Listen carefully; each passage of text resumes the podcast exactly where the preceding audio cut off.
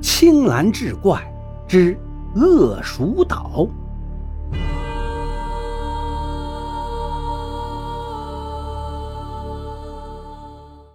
图？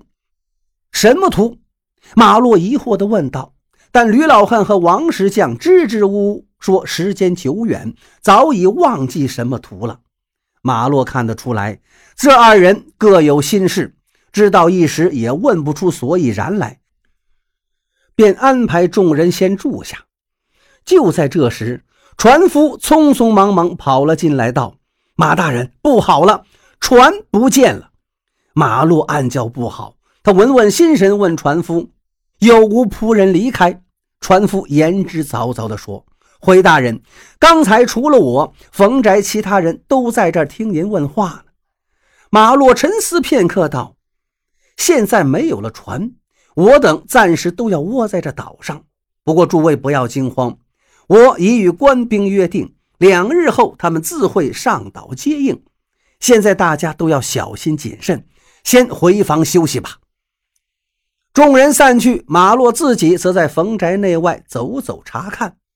他又满脑子疑问，得好好理一理。谁知没走多远，就听到“啊”的一声惨叫。他急忙循声奔去，只见吕老汉倒在悬崖边，昏迷不醒。马洛扶起吕老汉，发现他脑后受了重击，鲜血直流。这时，众人闻声赶来，一起把吕老汉抬回房间。马洛注意到有个人焦虑不安地走来走去，他上前说道：“王大哥，此事多有蹊跷。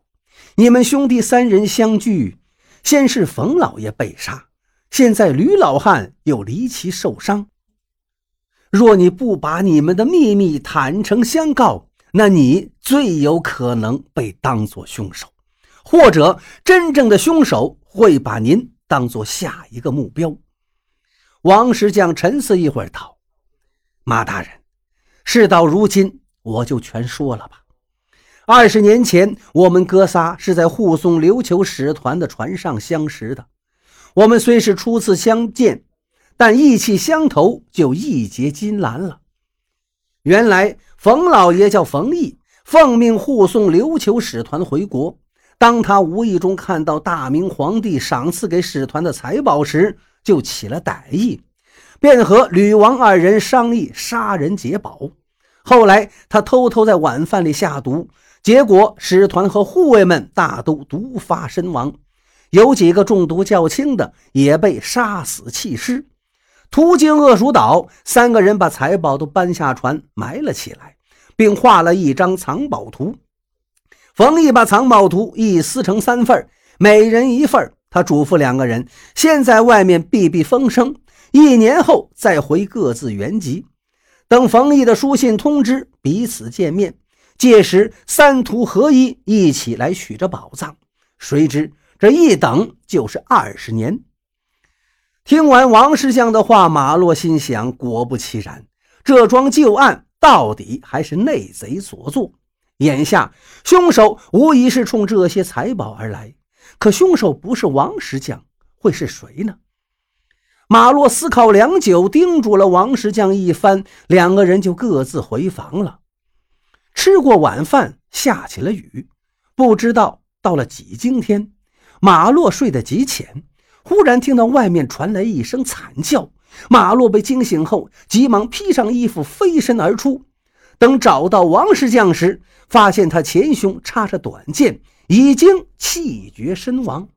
马洛低头细看，只见他的手里紧握着一片已经发黄的碎纸。马洛愣了一下，就往回跑去，推开门，只见吕老汉还在熟睡中。马洛走到吕老汉的床边，俯身拿起床下的鞋子看了一眼，便冷笑道：“别再装睡了。”你刚杀完王石匠，应该没那么快就睡着吧？吕老汉揉了揉眼睛，坐起身来道：“马大人，您说什么呀？”马洛道：“你鞋子上的泥土是在树林里刚刚沾上的。我听到王石匠的叫声，就立刻赶了过去，但并没有遇到你。你应该走的是侧门。船夫说过，只有老爷自己才有钥匙，所以你才是真正的冯老爷，冯毅。这时，仆人们听到动静都赶了过来。马洛指着床上的吕老汉道：“冯毅，你二十年前杀害琉球使团，现在又为了独吞财宝杀害自己的结拜兄弟，你还不认罪吗？”吕老汉手抚前胸，大叫冤枉：“马大人，您这是血口喷人呐！”马洛不慌不忙地说道：“成年男子都有胡须。”但王石匠曾向我提起过，吕老汉天生没有胡须，而你却胡须茂盛，即使剃去了胡须，仍能仔细辨出。还有，你下意识的手抚前胸，正是用手捋须的动作。真正的吕老汉怎么可能有这个习惯呢？之前王石匠曾让我看过藏宝图，所以我可以断定。王石匠死的时候，手里紧握的纸片就是那张藏宝图的一角。你杀人抢图后，马上赶回来装睡，那藏宝图此时应该还在您身上吧？敢让我搜身吗？吕老汉冷静地听完马洛讲完，忽然大笑道：“哈哈哈，没错，我就是冯毅。”我本想修书一封给官府，为的只是假借官差扰乱视线，没想到竟把你这个京城名捕招惹过来。”马洛说道，“不敢当，要怪就怪你自己马脚露的太多了。晚饭前我曾交代过王石匠，晚上千万不能独自外出，以免再生意外。能让王石匠无提防之心，冒死出门之人。”一定是他熟悉的人。冯毅冷哼一声道：“我只是告诉他，我找到了冯毅的藏宝图，约他深夜一起寻宝。他要是不贪，也不至于丧命。”话音刚落，他忽然一跃而起，手持短剑刺向马洛。马洛侧身闪过，从腰间抽出一把铁尺，打在冯毅的手腕上，然后又一铁尺打在他的后颈上。冯毅顿时瘫软在地，被众人绑住。原来，当年冯毅和吕王二人分开后，遇上了海盗，被逼入伙。直到三年前，冯毅才逃了出来，辗转来到恶鼠岛，但找不到财宝所在，就写信让吕王二人带着藏宝图来取宝。冯毅之所以让官府派人过来，一来是为了避免被吕王二人黑吃黑。二来让官差见证冯毅死去，自己就可以重新做人了。冯毅为了财宝费尽心机，先是把吕老汉提前骗到岛上，得到他的藏宝图后杀了他，又在他光溜溜的下巴上粘上须发，让人误以为冯毅已死。而真正的冯毅则剃掉胡须，假扮成吕老汉，偷偷划船来到岛外。在码头与王石匠等人一起上岛。本来当初三人相处时间就不长，二十年后相貌变化又很大。冯毅并未被识破。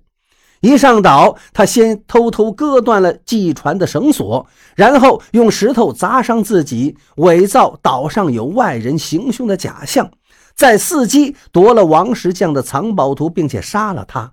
集齐了藏宝图的冯毅还在做着发财的美梦，却被马洛识破了。马洛理完案子的来龙去脉之后，对冯毅说：“马某尚有一点不明，既然你已经蛰伏了二十年，更应该谋划的滴水不漏。可眼下你却似沉不住气，是否另有缘由呢？”冯毅仰天长啸：“天不助我呀！”天不助我，我落入海盗手中，身心备受摧残，命不久矣。可一想起那些本该属于我的财宝，我不甘心呐。